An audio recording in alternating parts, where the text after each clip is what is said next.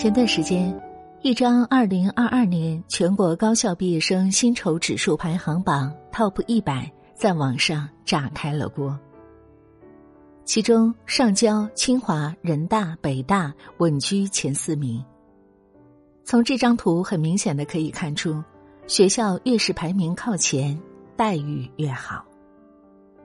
二零二一年，北京大学曾进行全国高校毕业生就业状况调查。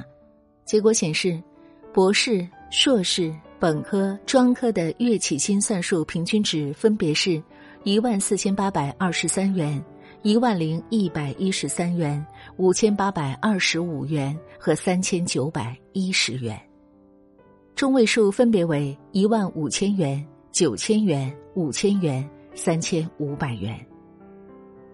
从这组数据中就会发现，不同学历之间收入差距。如此悬殊。教育学上有一个分层理论，教育对劳动市场而言，主要功能不是培养人才，而是筛选人才，将人分为不同的层次，向用人市场输送传递对应的价格标码。换句话说，你的教育层次决定了你的商业价值。这里有人会觉得不舒服。感觉自己学历低，受到了市场的歧视，但是我看到的却是公平。不信你看，一张文凭背后，一个家庭投入的教育成本何其高昂。李国平、李国安双胞胎兄弟同时考取东南大学物理专业，后来李国平被保送到北京大学物理学院五年直博。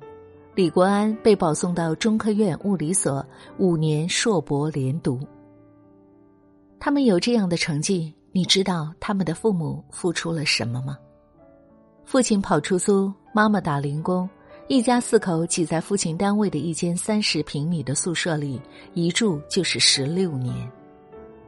没受过教育的父母却深知教育的重要，他们把赚到的每一分钱。都花在了孩子的学费、辅导班、伙食、营养费上。近二十年时间，他们没有一套属于自己的房子。母亲从兄弟俩小学时就用一辆自行车风里来雨里去的接送孩子学习时，他一直陪着。父亲只上过高中，但特别爱看书，送给孩子最多的礼物也是书。除此之外。他还经常给孩子念诗，分享书中的故事。曾看过一份调查，有百分之七十八点三的家长表示已准备好为了孩子的成功牺牲个人生活。金钱只不过是数得清的显性成本，父母为教育牺牲的生活和事业，则是难以衡量的隐形成本。清华大学新生入学第一节社会学概论课上。老师对新生说过一句话：“你能来到清华，不仅仅是因为你的努力，更是因为你的父母。一张高学历、一份高收入的背后，是举全家之力在托举，这难道不是一种公平吗？”一位上市公司的高管在做分享时说过和发小的两件事：第一件事是补习班，在农村。小学英语课是由其他科目的老师兼任，那些老师自己半吊子水平，很多学生到最后只认识二十四个字母，因此班主任建议他们报下英语补习班，避免上初中时跟不上进度。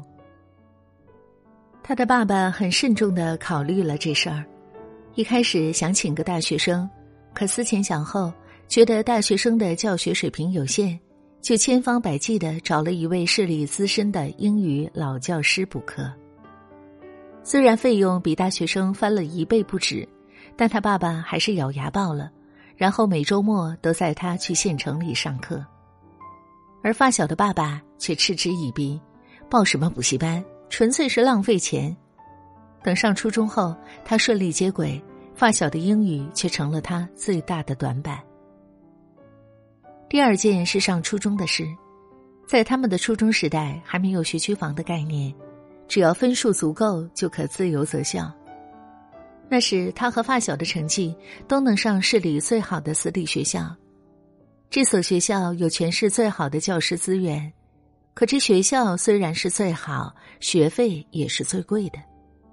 对于他们两人，其实有三个选择：一是选择这所最好的学校，但得忍痛掏这笔昂贵的学费；二是选择一所普通的公立学校，学费便宜；三是选择一所比较差的私立学校，这所学校刚成立。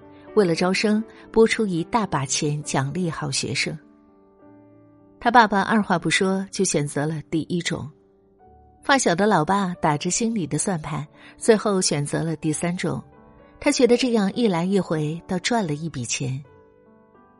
等到中考时，他和发小的成绩在各自的学校都算中上游，可是如果把发小的成绩放在他的学校时，却是垫底水平。之后，两人彻底走上了不同的人生轨迹。他九八五毕业，成为上市公司的高管；发小二本毕业，至今还在为几千块钱摸爬滚打。这位高管对此感慨说：“哪有什么人才？人才都是用钱堆出来的。所有吝啬教育成本的开挂人生，不过是幸存者偏差的产物。现实是。”许多人的成才之路都是用巨大的教育成本一砖一瓦铺就的。二零一九年国内家庭子女教育投入调查统计显示，百分之三十八点八的家庭用于子女教育的投入占家庭年收入的二到三成，接近六成的家庭为子女报读的课外学习班学费在每小时一百到两百元。有远见的家庭都把投资教育当做最有价值的投资，他们倾其所有，只为了把孩子推向更高的人生阶层。抱着这样观念的人，用丰富的教育资源换来高薪和人生发展，难道不是一种公平吗？白岩松曾说：“你用什么样的态度对待命运，命运就会以相同的方式回馈给你。”命运向来是公允的，不会偏袒谁，也不会亏欠谁。下面这张图是衡水中学的暑期作息时间表，这是清华学霸马东涵的作息时间表。下面这张是浙江大学学霸胡一杰的作息时间表。所有的学习安排都精确到分，按照作息表践行下来。一整天的学习生活都是高效、充实，并且井井有条的。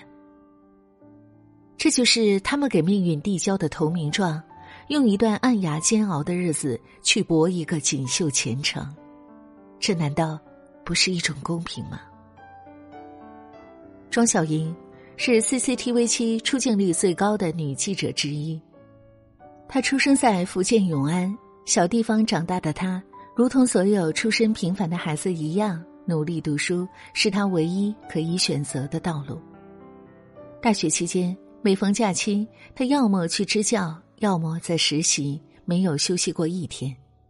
同学问他干嘛要这么拼啊？庄小莹只回答：“能当记者就行。”他负责学校青年通讯社，主笔报道过的校园新闻就有三百多篇。毕业前就在国家级媒体发表了两百多篇稿子，各项奖项证书拿到手软。大学毕业以后，他放弃了中国青年网的橄榄枝，义无反顾的加入了千万考研大军。考入中国传媒大学后，他时常在同学还没起的时候就起床学习，深夜披着星光回寝室。即便是如愿以偿考上了研究生，也是在上课、写论文、实习中日复一日。毕业后，庄小莹顺利进入央视，如愿以偿成为记者的她也没有松懈，她拼命的学习，既能做一线的台前报道，又能胜任幕后编导，解析硬核的军事内容，他全程脱稿，言辞清晰，表情自如。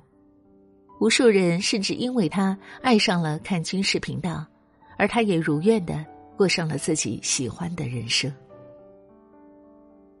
在这世上，学习如爬坡，虽然苦，可每向上爬一步，你离生活的泥沼越远，离山顶的风光就会越近。